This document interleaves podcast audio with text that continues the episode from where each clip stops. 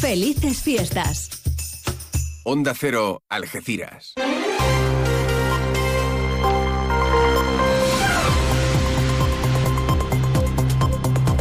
Más de uno. Noticias del campo de Gibraltar con Alberto Espinosa. Muy buenos días, señoras y señores. Tiempo para conocer la información del campo de Gibraltar en este 26 de diciembre de 2023. Feliz Navidad a toda la audiencia de Onda Cero. La Guardia Civil de Algeciras mantiene abierta una investigación tras localizar 3.000 kilos de hachís ocultos entre restos de animales eh, muertos no aptos para el consumo humano en un camión frigorífico procedente de Ceuta y que fue interceptado en el puerto algecireño. La Navidad no evita las incidencias en el tren que conecta Algeciras con Madrid. Nuevo retraso de una hora denunciado por el alcalde de Algeciras y senador del Partido Popular, José Ignacio Landaluce. La Junta de Andalucía ha destinado casi 300.000 euros en los últimos días al refuerzo de la dependencia en el campo de Gibraltar. Varios ayuntamientos se van a ver beneficiados. Pasó la Nochebuena y la Navidad sin incidencias eh, y con los dispositivos de seguridad funcionando, principalmente en las dos ciudades con mayor número de habitantes, Algeciras y La Línea, que en los últimos años se ha sumado a esta tradición de la tarde del 24. Noticias que desarrollamos eh, hasta las ocho y media de la mañana, como siempre, aquí en la sintonía de Onda Cero. Ahora nos marchamos hasta la EMET para conocer la previsión meteorológica. Lo hacemos hoy de la mano de Marta Alarcón. Buenos días. Muy buenos días. En la provincia de Cádiz tendremos un ambiente despejado con intervalos de nubes bajas o brumas matinales. Las temperaturas descenderán quedándose en cifras de 17 grados en Algeciras, 15 en Cádiz, Arcos de la Frontera y Jerez de la Frontera o 14 en Rota. El viento será de poniente en el área del estrecho y variable flojo en el resto. Es una información de la Agencia Estatal de Meteorología. Gracias, eh, Marta. 8 y 22 minutos de la mañana. Felices fiestas. Llave, instrumento comúnmente metálico que, introducido en una cerradura, permite activar el mecanismo que la abre y la cierra. La llave, coworking digital de la Cámara de Comercio del Campo de Gibraltar, creado para hacer crecer digitalmente tu idea de negocio. Tecnología, capacitación, mentoría y asesoramiento. ¿Vienes?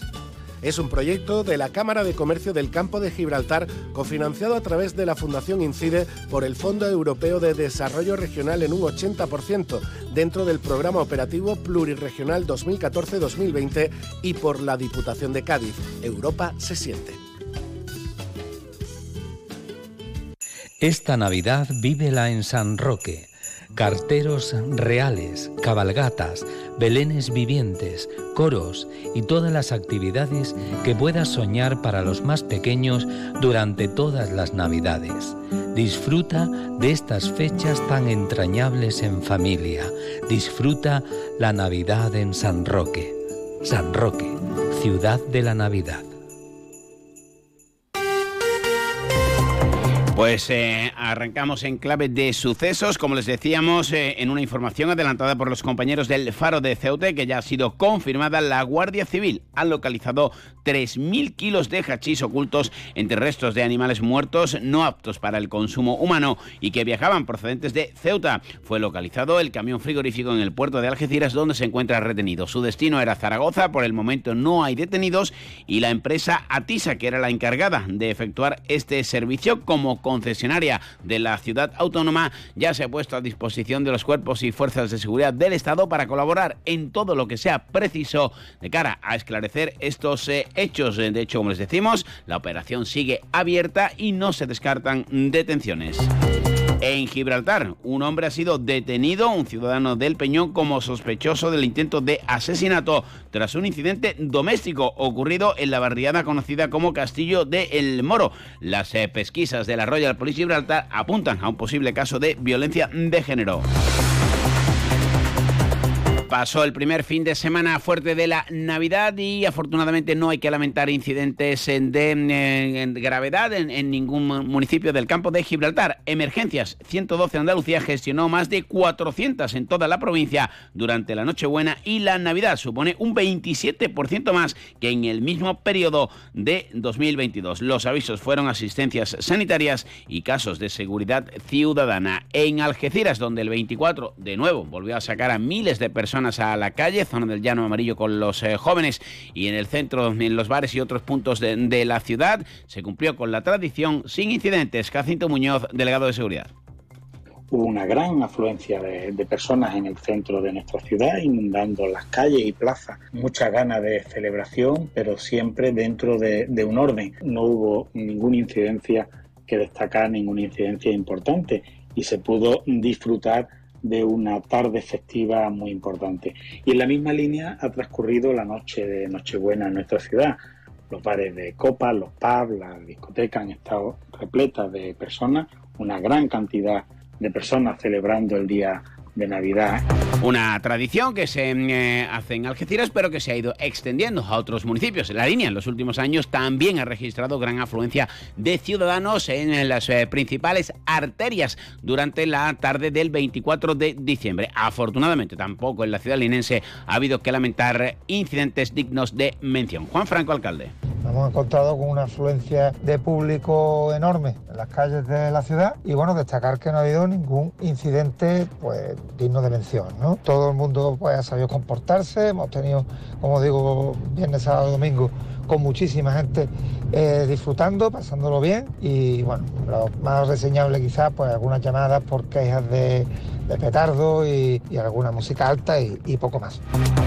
Las incidencias que no cesan son las del eh, caos ferroviario que supone, según denuncia el alcalde de Algeciras y senador del Partido Popular José Ignacio Landaluce, la conexión con la capital de España. Desde que se repuso este servicio, tras varios meses suspendidos por obras, apenas ha habido una jornada de normalidad, ni siquiera en estos días de Navidad. José Ignacio Landaluce. Una hora la media hora que lleva fuera del horario, más la media hora trampa que pusieron para ir tratando de justificarse. Pero no se justifica, ningún retraso se justifica si es permanente, diario y continuo y además sin capacidad ni dedicación por parte de Renfe y el gobierno de la nación, el gobierno de Pedro Sánchez, para atendernos en nuestras necesidades. Así que seguiremos reclamando. 8 y 27 les contamos las noticias del campo de Gibraltar aquí en Onda Cero. Felices fiestas.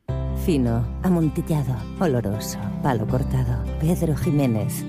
Don Zoilo, todo Jerez en una gama de sherries exquisitos embotellados en rama. De la forma más natural, manteniendo toda su intensidad, sabor y color. Gama Don Zoilo 15 años, de bodegas Williams ⁇ Humbert. Somos Jerez. Disfruta con un consumo responsable. Zona Franca.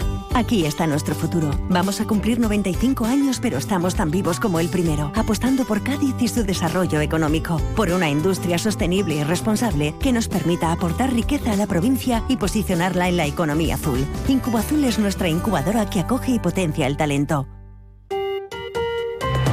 La Junta de Andalucía, a través de la Consejería de Inclusión Social, Juventud, Familias e Igualdad, ha destinado casi 300.000 euros, 295.581 exactamente, perdón, a varios ayuntamientos del campo de Gibraltar para el refuerzo de los servicios sociales. Eh, unos ayuntamientos como el de Algeciras, que va a recibir 130.000 euros, la línea 90.000, San Roque 41.000 y los barrios casi 33.000. Alfonso Candón es el delegado provincial de este ramo para el apoyo a las personas más necesitadas, ¿no? Y además un refuerzo eh, de los servicios sociales comunitarios para el, desarrollo de las competencias en materia de dependencia. Con lo cual es un, el compromiso, además importante del Gobierno andaluz en esta materia a través de esta consejería. Bueno, la distribución de los créditos se realiza entre los ayuntamientos de municipios con población superior a 20.000 habitantes y las diputaciones provinciales y los gastos que se financian son para el personal encargado de las gestiones relacionadas con el servicio de dependencia. Verdemar Ecologistas en Acción propondrá ante el Ministerio para la Transición Ecológica y el Reto Demográfico una protección para los cetáceos en la bahía de Algeciras. Así lo ha anunciado el colectivo ecologista, ya que esta bahía es utilizada, dicen, como refugio por especies residentes y semiresidentes de cetáceos que le convierten en un pasillo migratorio para otras especies. Hay un gran número de delfines comunes que se concentran en la zona por ser eh, rica en, diversos eh, que provocan esta situación, por lo que pide esa protección al Ministerio para la Transición Ecológica y el Reto Demográfico. Vamos a llegar así a las ocho y media de la mañana. Ahora se quedan con más de uno en estos días de Navidad también aquí en Onda Cero.